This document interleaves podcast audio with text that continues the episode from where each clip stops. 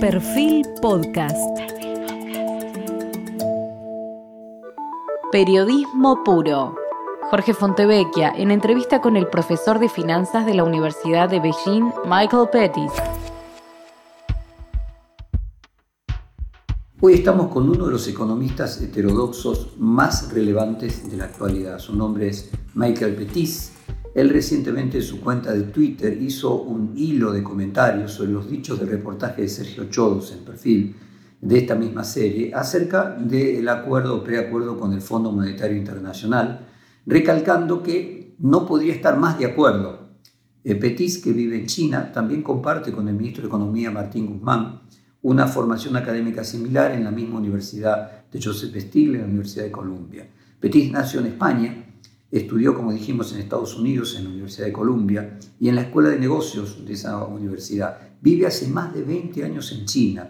Es profesor de finanzas en la Escuela de Administración Wanghua de la Universidad de Pekín, eh, en China, y trabajó varios años en Wall Street. Él mismo se define como un, eh, Wall Street Boy, eh, como trader de la deuda, incluso de la deuda soberana argentina en el Manufacture Hanover y fue director del mercado de capitales en la desaparecida Börse Stern.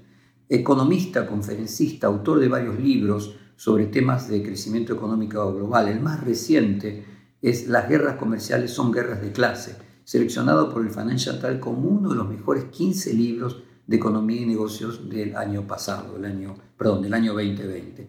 Es socio senior del Fondo Carnegie para la Paz Internacional, un tank de expertos que proporciona asesoría e ideas sobre problemas económicos y políticos específicos. Fue fundador y es copropietario de un club nocturno punk rock en Beijing que cerró el año 2006 e inició incluso un sello musical. Pero nuestro cuestionario tiene que ver en este caso con economía y comienza con esta pregunta.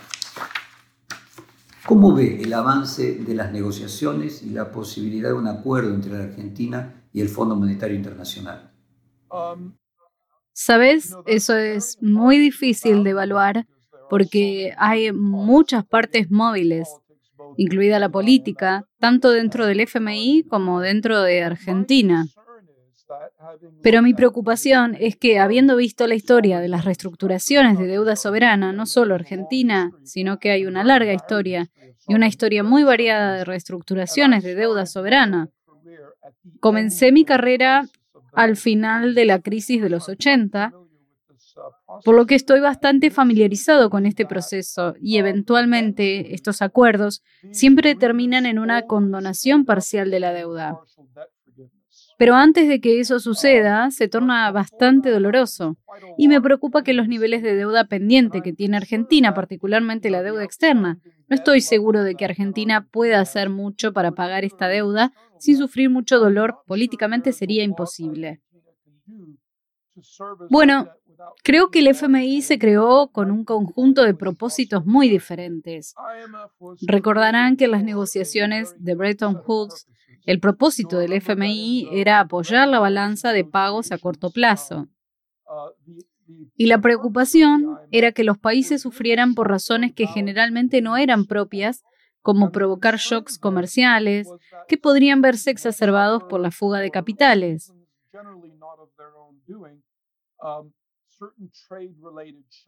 El papel del FMI era prestar dinero para ayudar a los países a superar los shocks a corto plazo. Ahora, como parte del acuerdo de Bretton Woods, ninguno de los dos principales diseñadores del acuerdo fue John Maynard Keynes del lado de Inglaterra y Harry Dexter White del lado de los Estados Unidos.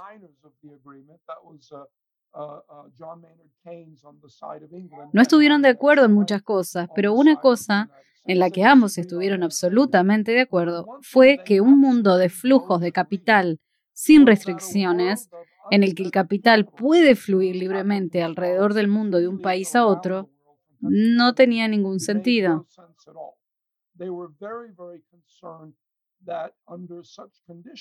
Estaban muy preocupados de que en tales condiciones los flujos de capital no fueran generados realmente por los inversores que buscan el uso más productivo del capital, sino más bien por la especulación, los juegos de divisas, los cambios y la deuda, la fuga de capitales, cosas como esas, y pensaron que ese tipo de flujos de capital eran extremadamente disruptivos.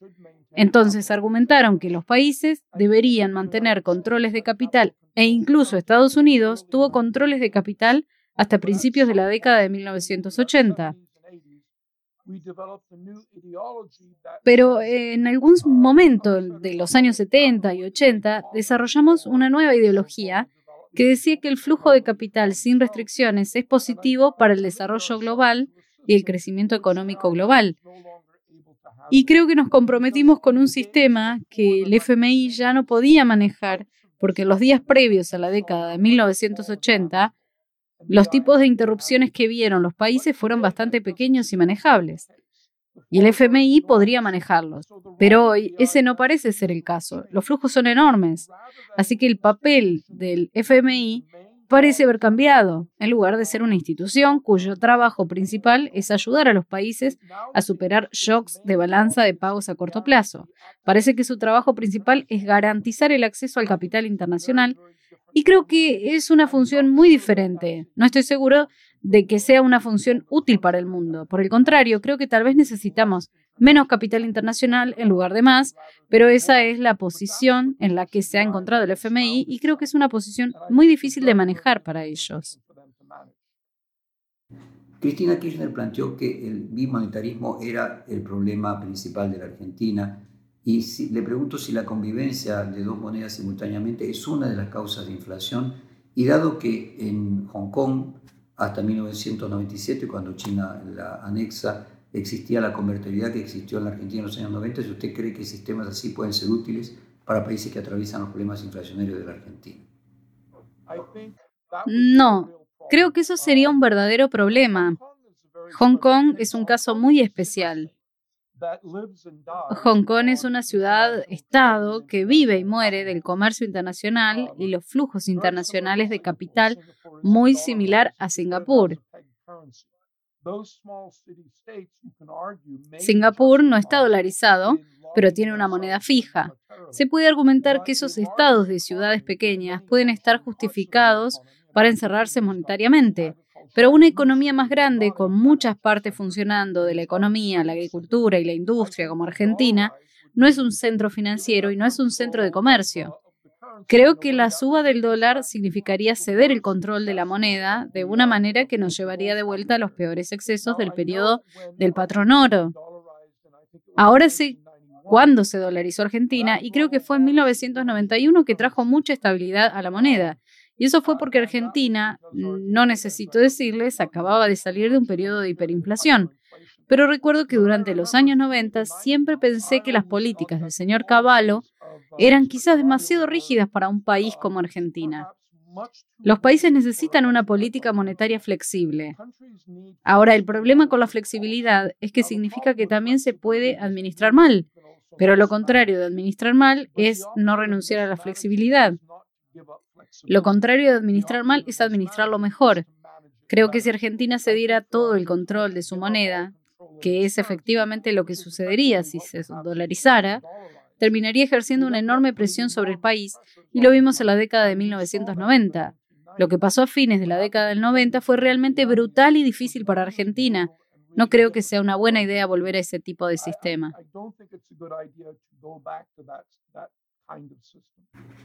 Usted mencionó en un hilo de Twitter el reportaje de Sergio Ochoa, donde el negociador argentino ante el Fondo Monetario dice que si no se hubiera llegado a un acuerdo, se cerrarían todas las puertas de financiamiento mundial para la Argentina. ¿Usted está de acuerdo con eso que dijo? Pues sí, tiene razón, pero lo que agregaría a eso, ya que la Argentina esté o no esté de acuerdo con el FMI, es poco probable que vea entradas significativas en el corto plazo.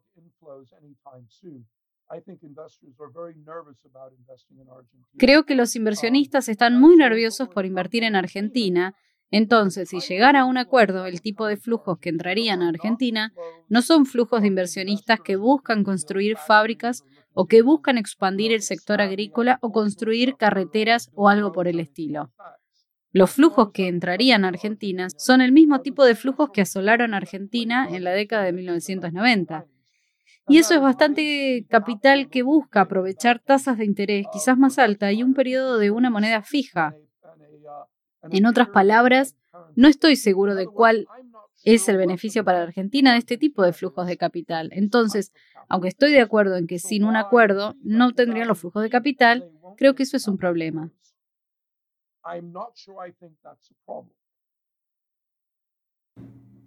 ¿Y usted cree que los ajustes que el Fondo Monetario plantea como necesarios son buenos para sanear la economía argentina? Bueno, eso es más difícil para mí porque no estoy lo suficientemente especializado en la economía argentina, pero en última instancia creo que tiene que haber alguna renegociación de la deuda. Sabes, simplemente no veo una forma de eludir la condonación parcial de la deuda.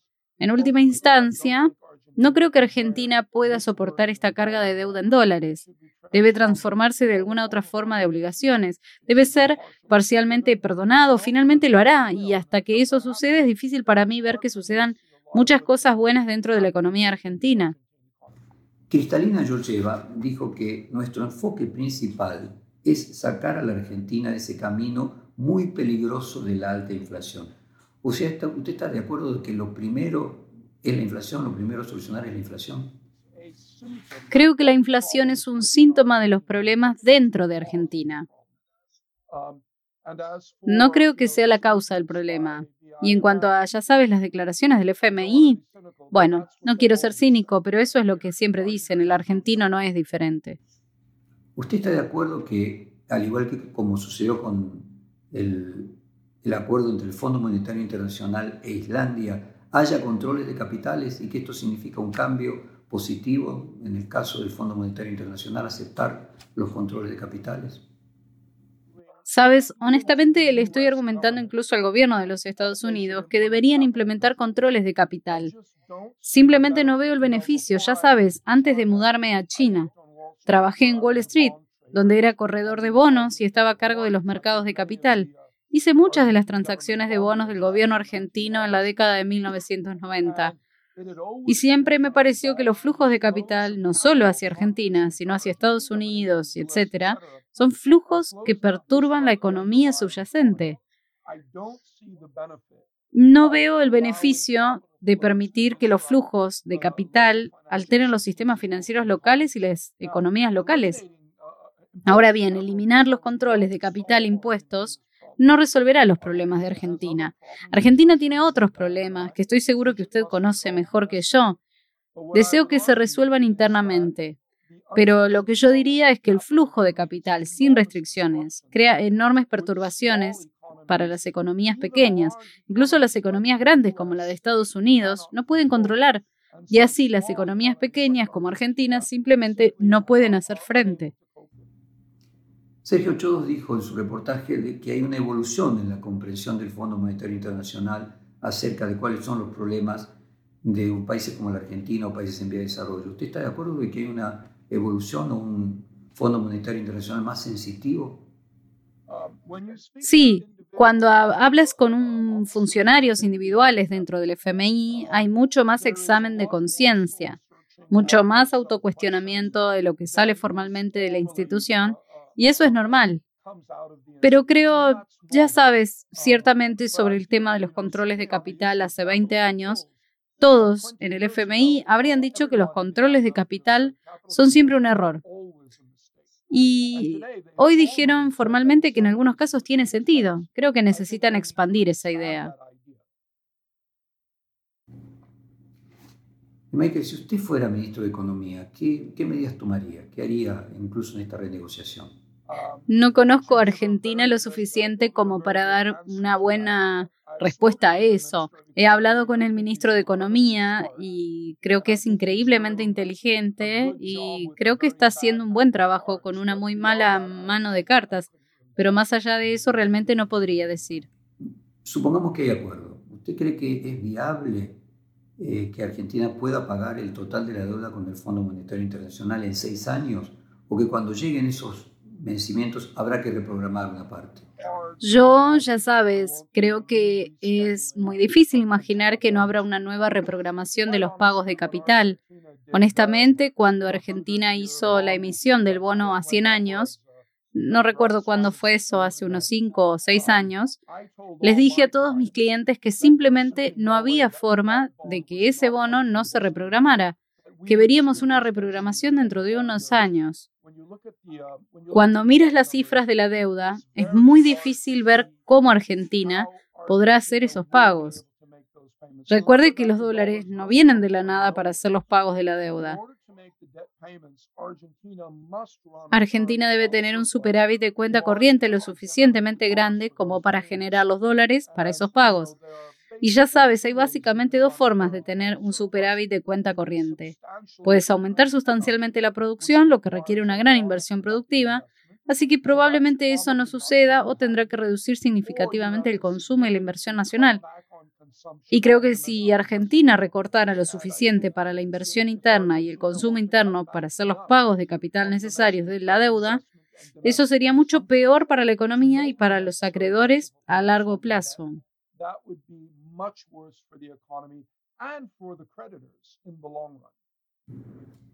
En su libro usted mencionó que los ricos de Estados Unidos estaban sentados sobre sus ahorros. ¿Cree que el acuerdo del 2018 en el que se le prestó a la Argentina una cantidad de plata, la mayor cantidad de dinero que prestó el fondo de una sola vez, en el, lo que buscaba en realidad era que los fondos privados, o sea, los ahorros de los norteamericanos, pudieran salir de la Argentina antes del default. Es muy difícil para mí responderle porque no tengo la experiencia. En el reportaje que mencionamos, de hecho, se dice, uno va al Fondo Monetario Internacional cuando tiene una crisis en la balanza de pagos. La gran paradoja es que hoy es el Fondo Monetario Internacional la causa de la crisis de la balanza de pagos. ¿Qué reflexión tiene sobre esa paradoja? Bueno, creo que Sergio puede estar exagerando un poco. No creo que el FMI sea la causa de la crisis de la balanza de pagos. Lo que diría es que revirtieron una crisis anterior de balanza de pagos con un préstamo muy grande no resolvió el problema de la deuda externa de Argentina. Simplemente pospone la resolución por un par de años, pero de ninguna manera ha ayudado a Argentina a aumentar su capacidad para pagar la deuda original, así que diría que simplemente extendieron el problema en lugar de crearlo. En su cuenta de Twitter usted se refiere, leo textualmente, si los dólares argentinos se reciclan a través de la cuenta de capital significa que los dólares de exportación ganados por agricultores y trabajadores y productores argentinos se reciclan principalmente para servir a los acreedores estadounidenses, europeos y argentinos. Este es el problema que usted plantea Sí, y creo que es algo en lo que tal vez no haya suficiente gente enfocándose en la balanza de pagos de todos los países, de Argentina, de Estados Unidos, de todos los demás, por definición, los saldos. Eso es solo una forma de decir que cada dólar que ingresa a Argentina debe salir de Argentina y puede ingresar en forma de cuenta de capital. Si los extranjeros invierten en Argentina o si los argentinos ricos traen dinero a Argentina o dólares, podrían ingresar en la cuenta corriente, típicamente por exportaciones de Argentina. Entonces la pregunta es cómo esos dólares dejan a Argentina en un régimen de comercio global que funciona bien. Argentina exportaría mercancías ganadas en dólares. Esos dólares se pagarían a los trabajadores argentinos que consumirían y parte de su consumo serían importaciones. Entonces, en última instancia, Argentina importaría tanto como exporta. El comercio equilibraría más o menos eso de un modo que funcione bien. Y lo que eso significa es que los agricultores y dueños de fábricas y trabajadores estadounidenses, los europeos, etcétera, estarían vendiendo a Argentina incluso cuando le están comprando a Argentina. El problema es que si el dinero, si los dólares que gana Argentina se reciclan en forma de pagos de deuda, entonces eso significa que Argentina debe exportar y vender bienes a los extranjeros y luego usar el dinero no para comprar bienes a los extranjeros, sino para pagar la deuda. ¿Eso es algo bueno o algo malo? Bueno, en un mundo en el que hay una demanda muy fuerte y el costo del capital es muy malo. Si viviéramos en un mundo de exceso de demanda y alto costo de capital, entonces Argentina estaría contribuyendo al crecimiento global porque estaría tomando ingresos y convirtiéndolos en ingresos del ahorro a través de las exportaciones, y luego al convertir los ingresos de exportación en pagos a los acreedores, la tasa de ahorro global aumentaría. Y eso sería algo bueno, pero no vivimos en ese mundo, vivimos en un mundo donde la demanda es muy débil, el costo de capital es muy bajo y nuestros ahorros son demasiado altos. Entonces, lo que está pasando es que al pagar toda esa deuda, Argentina está tomando demanda del mundo. Es exportar para satisfacer la demanda y convertir esa demanda en aún más ahorros no deseados. Entonces, lo que argumento es que en la medida en que Argentina pase los próximos años luchando por pagar su deuda, Argentina ya no contribuye al crecimiento mundial, está restando del crecimiento global. Y no es solo Argentina, hay muchos otros países que están enfrentando a problemas de deudas similares. Y lo que quiero señalar en los Estados Unidos y en Europa, en la medida de lo posible, es que lo mejor para los Estados Unidos, si países como Argentina son capaces de crecer para recibir una deuda significativa, ya sea una condonación de la deuda o una extensión significativa de los vencimientos de la deuda, porque no queremos que los trabajadores y agricultores argentinos ganen dinero para aumentar los ahorros de los inversionistas. Queremos que ganen dinero para importar bienes de Estados Unidos en Europa. Entonces, una de las discusiones que tuve con Sergio y el ministro es que creo que es importante transmitir este mensaje a los Estados Unidos y Europa. Estas reestructuraciones de deuda no son simplemente acuerdos o cuestiones que les importan a los acreedores y a la Argentina. Son importantes para los agricultores, trabajadores, los dueños de fábricas en el resto del mundo.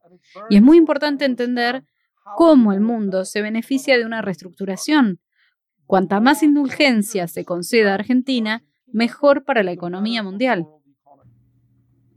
Bueno, siguiendo los hilos por usted posteados, menciona también que esos dólares que se reciclarían a través de las importaciones, los dólares de los trabajadores argentinos, servirían a los trabajadores estadounidenses y a los europeos. ¿Es esa la lucha de clases a la que usted se refiere en el título de su libro? ¿Las guerras comerciales son guerras de clase? Sí, lo que argumento en el libro, basado en, ya sabes, el marco simple de la balanza de pagos, es que debido a que el mundo tiene ahorros en exceso, ¿por qué el mundo permite ahorros en exceso? ¿Por qué en todo el mundo gran parte de los ingresos del mundo se acumulan en los muy ricos o en el caso de países como Alemania en forma de ganancias comerciales o en países como China en forma de ingresos gubernamentales? Y el problema ahí es que todo el ingreso de un país o se consume o se ahorra por definición y quien consume, que la gente común lo consuma. Si le quitas dinero a la gente común y se lo das a las empresas o al gobierno, o se lo das a los ricos, automáticamente la tasa de ahorro aumenta. Ahora, si estuviéramos en un mundo como el de hace 100 años, hace 150 años, donde necesitamos una enorme cantidad de reconstrucción de infraestructura, entonces, esas altas tasas de ahorro darían como resultado una alta tasa de inversión y el mundo crecería más rápidamente. Pero desde la década de 1970 dejamos ese mundo. Estamos en un mundo donde hay demasiados ahorros. Y el problema es que en un entorno de comercio globalizado encerramos en esto esta desigualdad de ingresos. Porque ¿cómo se exporta más? ¿Cómo convertirse en una potencia exportadora? ¿Cómo te conviertes en Alemania o China o Japón y Corea del Sur? La gente dice que esos países son muy ahorrativos y que son extremadamente eficientes en la fabricación. Eso es una tontería. No es cierto en absoluto. En todos esos países verá que los trabajadores ganan menos en relación con su productividad que las de sus socios comerciales. Si miras a Alemania, la gente dice que Alemania es un país con salarios altos. ¿Cómo puede ser verdad? Bueno, los trabajadores alemanes son un 20% más productivos que los trabajadores ingleses, pero ganan los mismos salarios. Como resultado, los costos laborales unitarios en Alemania son más bajos que en el resto de Europa y como resultado su tasa de ahorro es muy alta. Ahora la gente dice, ¿qué tiene eso que ver con el ahorro? No tiene que ver con los ahorros de los alemanes comunes. Es que desde las reformas laborales de 2003, antes de 2003, los salarios alemanes y el PBI alemán subieron juntos. Después de 2003, los salarios se estancaron y el PBI aumentó. Y fue entonces cuando la tasa de ahorro alemana se disparó. Y fue entonces cuando Alemania comenzó a tener enormes superávits comerciales. Antes de eso tenía pequeños déficits. ¿Por qué importa? Importa porque si bajas tus salarios directa o indirectamente, puedes hacerlo directamente como lo hicieron los alemanes, puedes hacerlo indirectamente como lo hicieron los chinos. El ingreso de los hogares chinos como porcentaje del PBI es el más bajo jamás visto en la historia, razón por la cual tienen superávits tan grandes. Pero por mucho que reduzcas los salarios, terminas reduciendo tu contribución a la demanda mundial.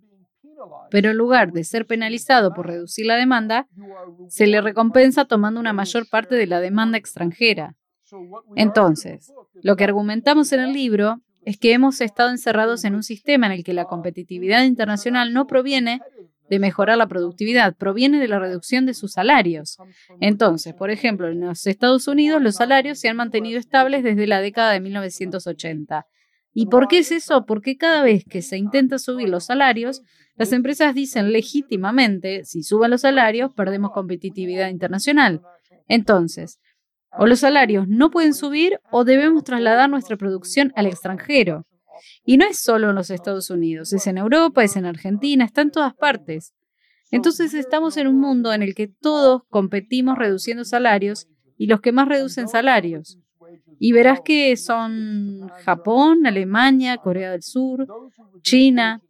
Los que más reducen los salarios terminan con mayores superávits comerciales. Además, crece su participación en la fabricación mundial. Mientras tanto, para los países deficitarios, su participación en los contratos mundiales de fabricación. Entonces, el argumento en el libro es que nos hemos encerrado en exactamente el tipo de mundo en el que John Maynard Keynes no quería que nos encerráramos. Y ese es uno en el que competimos bajando los salarios. Y lo que dijo es que debemos competir aumentando la productividad, en cuyo caso países con excedentes. Es su responsabilidad eliminar los excedentes impulsando la demanda interna. Vivimos en un mundo donde hay déficit. Los países tienen que eliminar los déficits contratándolos, que es lo que veremos en Argentina, de la misma manera que Argentina responderá a sus problemas de balanza de pagos. Argentina consumirá menos y por consumir menos su aporte a la demanda mundial bajará. Y ese es el sistema del que deberíamos intentar salir y no continuar.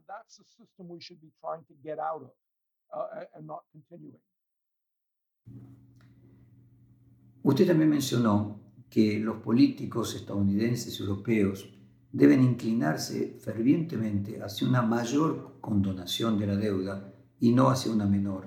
Y me pregunto, y le pregunto si hay con las deudas algo metafísico y religioso que duela para que sea correctiva de los malos comportamientos del pasado, una idea de pecado y culpa que no debe ser perdonada sin esfuerzo. Bueno, no quiero sugerir que sea algo bueno o malo. Realmente depende. Si usa, si pide dinero prestado para invertir productivamente, siempre hay algo bueno. En lo que creo que todos podemos estar de acuerdo es que si te presto 100 dólares, los quiero de vuelta ahora.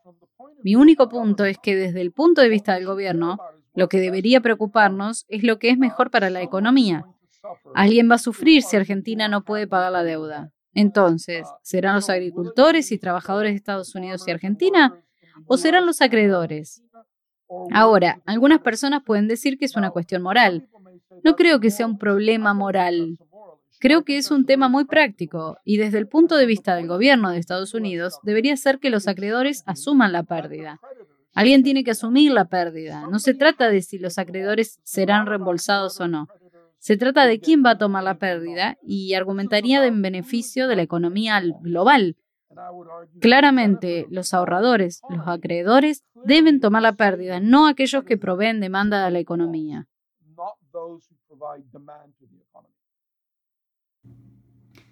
En Estados Unidos hay preocupación con la creciente visibilidad de las inversiones chinas en Latinoamérica y sostienen que China le da créditos a países subdesarrollados para luego condicionarlos e influir en sus decisiones económicas. ¿Se podría encontrar un paralelo de que el crédito eh, del Fondo Monetario Internacional al gobierno de Macri, eh, promovido por el gobierno de Trump, también pudo buscar condicionar la economía argentina futura más que ayudarla? Creo que en un mercado que funciona bien, en un entorno que funciona bien, no hay diferencia. Los inversionistas invertirán en Argentina porque quieren obtener ganancias. Y Argentina se beneficiará de esa inversión en el siglo XIX. Estados Unidos, Argentina también, pero particularmente Estados Unidos, se benefició enormemente de la inversión extranjera. Básicamente, Estados Unidos tuvo déficit de cuenta corriente casi todos los años del siglo, que fueron financiados por capital británico y holandés, invirtiendo en granjas, invirtiendo en fábricas, etcétera, etcétera, en Estados Unidos. Entonces, en ese caso, ambas partes se benefician. Mi problema es que eso ya no es lo que mueve el capital internacional. Si miras la cantidad de capital que va al extranjero para construir fábricas o construir cualquier logística, esa es una pequeña parte del capital total. Entonces, lo que termina pasando es que el dinero que entra a la Argentina va en busca de otro tipo de beneficios. Y esos beneficios, diría yo, no son realmente buenos para la economía argentina. Recuerden, en la década de 1980, Chile implementó reglas en las que si invertía dinero en Chile, una cierta parte de su dinero tenía que permanecer en el Banco Central. Creo que durante seis meses, tipo de interés cero. Y ese fue un tipo de control de capital muy interesante, porque lo que significaba era que si querías invertir dinero en Chile durante tres semanas, el costo te mataría. Es que simplemente no pudiste hacerlo. Pero si ibas a construir la fábrica en Chile, casi no importaba. El costo adicional fue minúsculo. Creo que ese es el tipo de cosas en las que todos deberíamos estar pensando, incluido Estados Unidos. Queremos políticas discriminatorias que fomenten la inversión a largo plazo y desalienten drásticamente las entradas a corto plazo.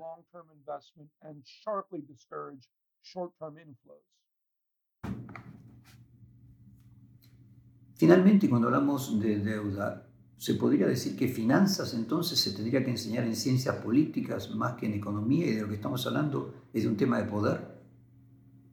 Y si miras la historia estadounidense, esta no es la primera vez que tenemos este problema. En la década de 1960 las finanzas eran muy poderosas. En la década de 1920 las finanzas eran enormemente poderosas en las décadas de 1860 y 1830 antes de la década de 1860. No los aburriré con los detalles de la historia de Estados Unidos, pero hemos tenido esto antes y al final siempre lo hemos rechazado. Y creo que estamos pasando por un nuevo periodo en el que lo vamos a rechazar. El poder de Wall Street es grande, soy un tipo de Wall Street. Ya sabes, no me despierto todas las mañanas maldiciendo a los banqueros. Yo mismo fui banquero, simplemente me parece. Y la mayoría de los banqueros de Wall Street, mientras beben, estarán de acuerdo en que la influencia de los financieros es demasiado grande y que los intereses de las finanzas no son necesariamente los intereses del crecimiento subyacente de la economía. Y entonces tenemos que resolver eso. Usted dice que no quiere tomar partido en el debate político interno argentino, pero al hacer pública su postura, pienso que debe ser consciente que intrínsecamente lo está haciendo. Y la pregunta es, ¿qué rol tienen los economistas globales como usted o como Joseph Stiglitz en el debate sobre las políticas eh, específicas y cómo pueden contribuir a una mirada más correcta de lo que está sucediendo en el mundo? Bueno, francamente me sorprendió mucho la velocidad con la que se han difundido los argumentos de mi último libro y del anterior. No digo que sea por mi culpa. Conozco a varias otras personas que están haciendo argumentos similares. Pero hace 10 años, cuando escribí un artículo que decía que el uso del dólar internacionalmente no crea un privilegio exorbitante para los Estados Unidos, crea una carga exorbitante. Es algo malo para la economía estadounidense. Es bueno para el ejército estadounidense y bueno para los bancos estadounidenses, pero es malo para la economía estadounidense. En ese momento la gente pensó que era absolutamente loco que Estados Unidos se beneficiara enormemente del uso global del dólar. Pero ahora toda esa percepción parece haber cambiado bastante dramáticamente y de hecho hace dos años dos senadores estadounidenses, un republicano y un demócrata, presentaron un proyecto de ley al Congreso solicitando que la Fed imponga un impuesto sobre todas las entradas a los Estados Unidos y siga subiendo el impuesto durante un periodo de cinco años. Las entradas fueron iguales a las salidas en términos generales durante un periodo de cinco años. ¿No es así? ¿No tiene que ser todos los años? Ese impuesto no se aprobó, pero el hecho de que lo intentaran fue realmente impresionante y los conozco a ambos. Estoy muy orgulloso de decir que no les creo completamente, pero ambos dijeron que parte de su razonamiento venía de mis artículos y mi libro. Me acaban de decir que están buscando cambiar la redacción de ese proyecto de ley y volver a presentarlo. No creo que se vuelva a aprobar, pero parece que cada vez se acepta más y más que el régimen global de comercio y capital está roto de manera fundamental y que tenemos que hacer algo al respecto. Necesitamos arreglarlo.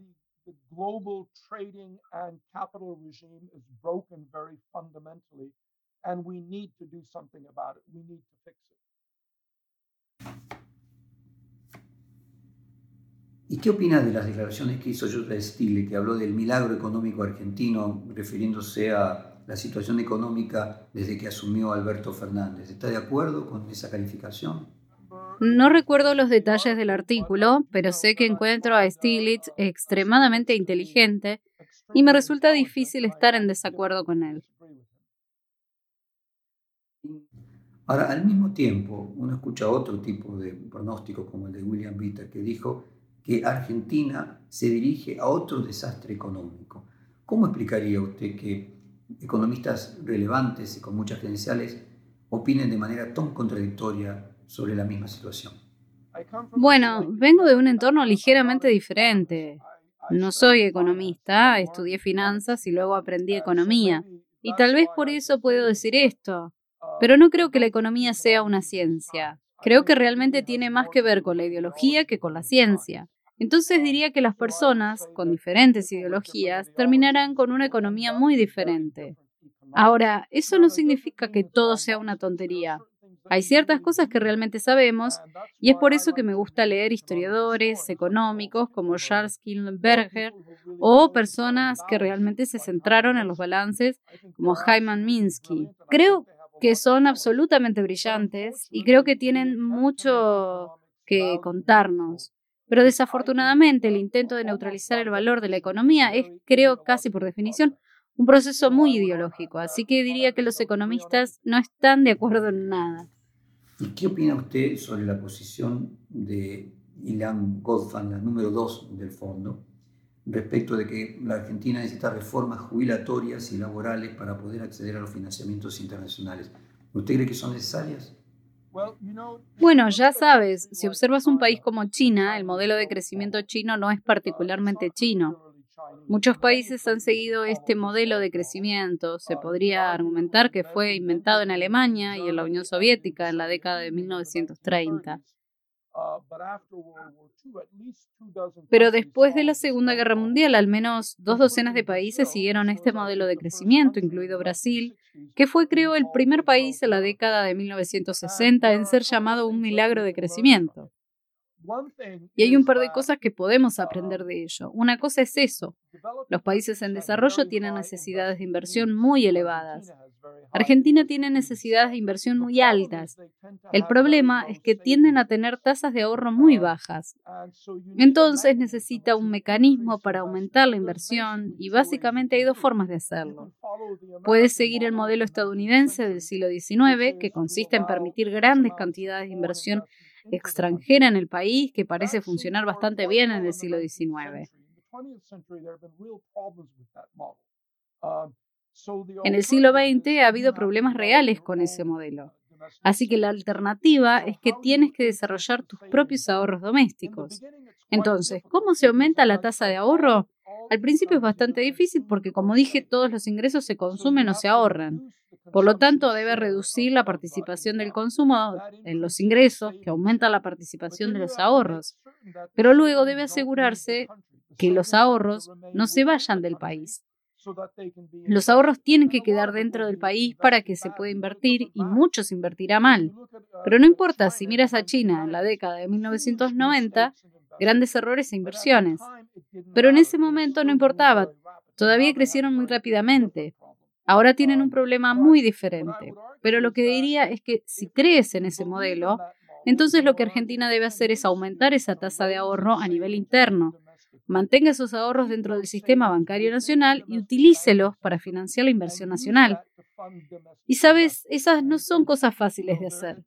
Pero una de las razones por las que las personas se enfocan tanto en el sistema de pensiones es porque el sistema de pensiones automáticamente aumenta la tasa de ahorro interno, porque básicamente se quita a los trabajadores parte de sus ingresos para ponerlos a la pensión y así no pueden consumirlos. Y la pensión puede ser controlada por los responsables políticos nacionales. Ahora, eso podría ser algo bueno o algo malo. Podría estar mal administrado o podría estar bien administrado. Y creo que mucha gente argumenta que esa fue la reforma individual más importante en Chile en la década de 1980. Hizo subir la tasa de ahorro chilena y obligó a los ahorros chilenos a invertir en la economía chilena. Y así empezaste a ver un crecimiento bueno y sostenible. Así que diría que como país en desarrollo probablemente el problema fundamental de la Argentina de China es la falta de capacidad para invertir internamente. Y si Argentina depende de las entradas de capital extranjero, particularmente en forma de moneda extranjera, eso crea todos los problemas que conocemos. Entonces, la mejor forma sostenible a largo plazo es forzar el ahorro interno dentro de Argentina y no permitir que ese ahorro interno salga del país.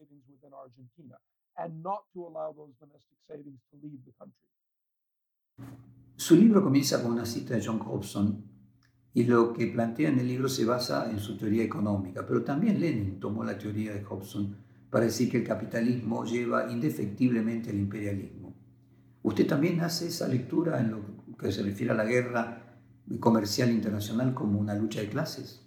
Um, sí, pero vamos, esa idea la recogió el economista inglés John Hobson y había un economista estadounidense en la misma época llamado Charles Arthur Conant, un famoso en ese momento, no tan famoso, que hizo argumentos muy similares.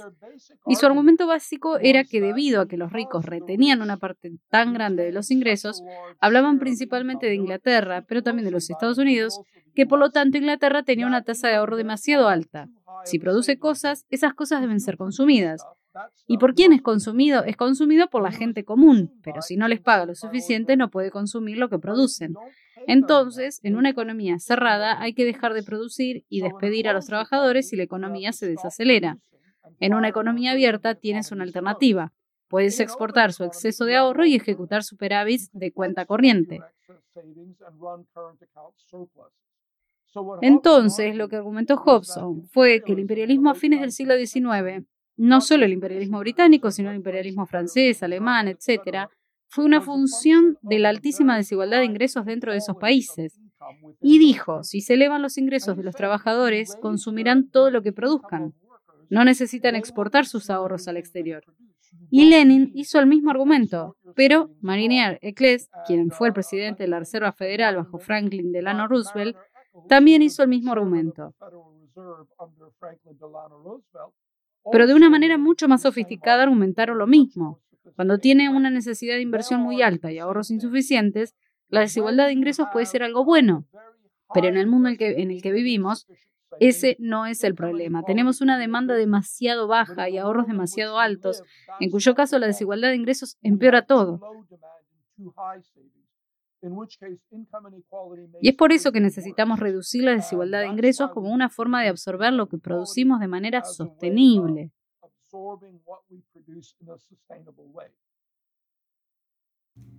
¿Y qué rol ocupan hoy las ideas de John Keynes dentro de su propio libro y de la economía mundial? ¿Hay un empoderamiento de las ideas de Keynes en el siglo XXI? Sí, una cosa que mi coautor Matt Klein y yo tratamos de hacer tan a menudo como pudimos en nuestro libro es explicar que no estamos inventando una nueva teoría loca. Nuestro argumento es que solíamos tener una mejor comprensión de cómo funciona esto si nos fijamos en los acuerdos de Bretton Woods. Entendíamos mucho mejor cómo eran el comercio internacional y los flujos internacionales de capital. Pero algo pareció haber sucedido en las décadas de 1970 y 1980, cuando tuvimos un gran cambio en la forma en que pensábamos sobre la economía. Empezamos a pensar que la política no importaba porque la economía es un sistema que se ajusta y calibra a sí mismo. Creo que eso simplemente no es cierto, pero por eso lo llamo un cambio ideológico. Entonces, lo que realmente estamos tratando de hacer en el libro es revivir cosas que sabíamos hace muchos años que parece que hemos olvidado.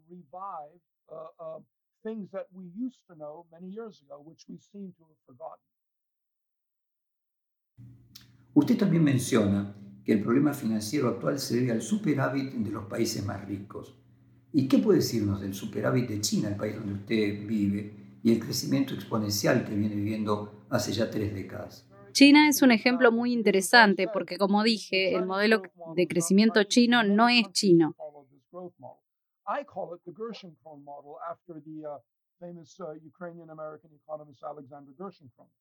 Muchos países han seguido este modelo de crecimiento. Lo llamo el modelo adulto de Gresham en honor al famoso economista ucraniano estadounidense Alexander Grossman Krom.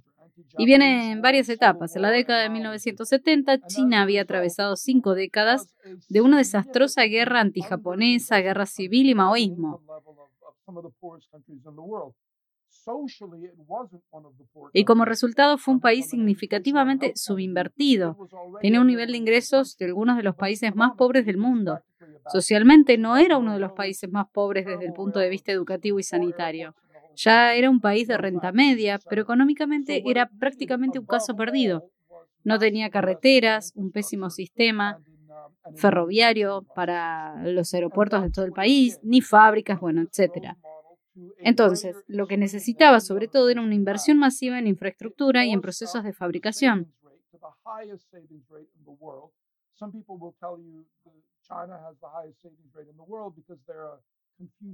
Y eso es lo que hizo. Llevó este modelo de crecimiento a un extremo mayor que cualquier otro país. ¿Ha obligado a subir la tasa de ahorro a la tasa de ahorro más alta del mundo? Algunas personas te dirán que China tiene la tasa de ahorro más alta del mundo porque es un país confuciano y a los países confucianos les gusta decir que todo eso es una tontería. China tiene la tasa de ahorro más alta del mundo porque la participación de los hogares en el Producto Bruto Interno es la más baja del mundo. En la década de 1980 era razonable para un país en desarrollo, pero la participación en el ingreso familiar cayó por debajo del 50% a principios de este siglo, algo que nunca antes habíamos visto en la historia. Con hogares que ganan tan poco, por supuesto que consumen tan poco. Y por definición, todo lo que no consumieron como ahorros y los ahorros se volcaron en inversiones, entonces China tuvo el crecimiento más rápido en inversiones de la historia. Incluso Corea del Sur, en su apogeo, no igualó a China en su periodo de 20 o 30 años. Ahora bien, ¿esto es bueno o malo? Bueno, eso depende. Al principio fue algo bueno porque China necesitaba mucha inversión. Solo tuvo esa cantidad de inversión y muy rápidamente cerró la brecha. Entonces, como todos los países que siguieron este modelo, tuvo muchos años de crecimiento rápido y saludable. Pero como todo país que siguió este modelo, en algún momento cerró la brecha. Y cuando eso suceda, probablemente necesite reformas institucionales, reformas legales, reformas financieras, tal vez incluso me atrevo a decir reformas políticas. Pero ningún país ha sido capaz de hacer eso. Por cierto, un economista estadounidense muy conocido en América Latina, pero nada conocido en Asia, es Albert Hirschman, y escribió mucho sobre esto. Dijo, tienes un modelo de crecimiento exitoso y su éxito elimina la necesidad en algún momento de una continuación de este modelo. Pero nadie cambia nunca. Y él dijo, ¿Por qué es eso? ¿Es porque todos son estúpidos? Entonces dijo, no, el problema es que un modelo de crecimiento muy exitoso crea un grupo de élite que se beneficia de manera desproporcionada de ese modelo. Y cuando llega el momento de cambiar de modelo, esa élite impide el ajuste y por eso siempre va demasiado lejos. Y eso es lo que hemos visto en China desde hace unos 15 años. Entonces, en los años 90, hasta alrededor de 2008-2009, la deuda china aumentó muy rápidamente, pero el Producto Bruto Interno chino aumentó con la misma rapidez. Así que nunca vimos a China con un problema de deuda, y eso tiene sentido. Si pides prestados 100 dólares y los inviertes en una manera que crea más de 100 dólares de valor, entonces no lo haces. La carga de su deuda no aumenta, en realidad se cae, pero a partir de 2008-2007 algo cambió y lo que sucedió es que de repente comenzamos a ver que el crecimiento se ralentiza y la deuda se acelera. Y fue entonces cuando la carga de la deuda china comenzó a crecer. Ha sido como todo en China. La carga de la deuda de más rápido crecimiento de la historia, ciertamente para un país en desarrollo, probablemente para cualquier país. Así que China se ha encontrado en un problema. Depende mucho de la inversión, pero la inversión ya no es productiva. Así que quieren reducir esa inversión. Pero si reduce la inversión, la economía se ralentiza a menos que aumente el consumo o aumente el superávit comercial. Han intentado aumentar el consumo, pero eso implica transferir ingresos de los gobiernos locales, que son muy poderosos en China, al sector de los hogares. Han estado hablando de hacer esto desde 2007, lo han hecho, apenas lo hice. Es muy difícil hacerlo como resultado. Gran parte de la presión en China se manifiesta en dos lugares. Aumento de la demanda y enorme superávit comercial. Escribí un artículo en el Financial Times hace quizás un mes en el que argumenté que el enorme superávit comercial de China en este momento es el más grande que jamás haya tenido. No es un reflejo de la fortaleza del sector manufacturero. Es un reflejo de la debilidad de la demanda interna. Están tratando de resolver ese problema, pero han estado tratando de resolverlo durante 14 años.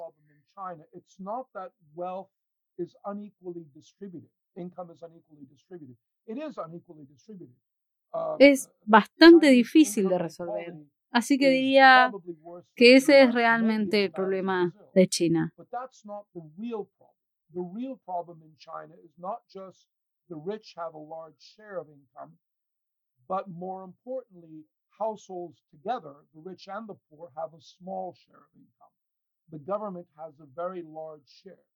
And that's the problem that they have to resolve. And until they do, debt will continue to grow and the trade surplus will remain very high. Uno de los ejemplos para explicar la teoría que plantea en el libro es el de Alemania y las medidas que tomó a mediados de la década del 2000 y por otro lado el crecimiento exponencial de la economía china. En este punto no puedo dejar de relacionar a China y su apertura económica al sistema capitalista con la unificación alemana. ¿Cuáles son las similitudes y las diferencias entre estos dos superpotencias económicas? Pero sí, hay economías completamente diferentes, pero tienen algunos problemas en común. Y creo que Alemania está tratando de abordarlos con el nuevo gobierno y es que el crecimiento salarial realmente se ha retrasado en la Alemania. Si nos fijamos en la economía alemana, es quizás la economía grande con mejor desempeño en Europa los últimos 10, 15 años. Pero si nos fijamos en los salarios, los salarios se han quedado rezagados con respecto a los franceses, los italianos, los españoles, etcétera, o el crecimiento salarial.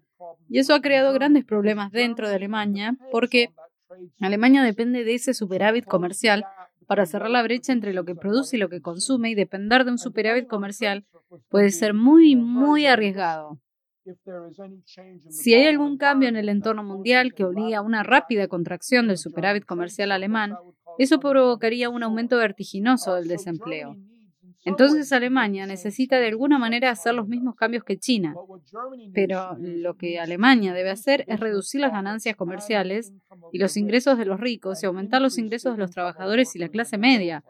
Lo que China realmente necesita hacer es reducir los ingresos de los gobiernos locales y aumentar los ingresos de los trabajadores y la clase media china. Entonces, en un sentido abstracto, es un problema similar, pero en un sentido político es un problema muy diferente. Finalmente, la economía argentina en los últimos años se caracteriza por un debilitamiento constante de la moneda y una polémica sobre los subsidios en las tarifas de varios sectores de los servicios públicos. En su libro usted habla sobre dos variables, estas dos variables, como consecuencias de una economía débil. Me gustaría una reflexión final suya sobre la economía argentina y sus perspectivas de solución. Ya sabes, una moneda, la depreciación de la moneda, es solo una forma de reducir los ingresos de la gente común. ¿Por qué? Porque todos en Argentina aceptan agricultores de subsistencia y no creo que haya agricultores de subsistencia. Todo el mundo en Argentina finalmente importa, entonces. Cuando debilita la moneda, está elevando el costo de las importaciones y por lo tanto está reduciendo sus ingresos. Ahora hay muchas maneras de reducir los ingresos de la gente común. Puedes hacerlo como lo hicieron los alemanes, puedes hacerlo como lo hicieron los chinos, puedes hacerlo a través de la moneda, depreciación, etc. Pero en todos los casos lo estás haciendo por las mismas razones, por cuestiones de balanza de pagos internacional o no es que lo estés haciendo por esas razones, es que tiene que haber una confluencia entre la balanza interna y la balanza externa. Entonces yo diría que la inflación en Argentina refleja la necesidad de bajar los salarios, no porque los salarios sean demasiado altos, sino por otros problemas dentro de la economía. La falta de productividad de la economía y porque Argentina no puede dejar los salarios directamente, debe hacerlo de otra manera y la forma en que elige hacerlo. No es que elija, pero la forma en que se ve obligada a hacerlo es con una moneda que se deprecia. Así que argumentaría la solución en un sentido muy abstracto. La solución tiene que ser la inversión productiva, porque la brecha de productividad salarial no se quiere resolver con salarios más bajos, sino con una productividad creciente. Y por supuesto, creo que todos en Argentina estarán de acuerdo conmigo. Necesitas aumentar la productividad. La verdadera lucha es cómo hacer eso y si hay o no un papel para el gobierno en el aumento de la productividad. Michelle Petit, muchísimas gracias por esta hora de conversación. Muy buenas noches eh, en China y nos mantenemos en contacto. Muchas gracias.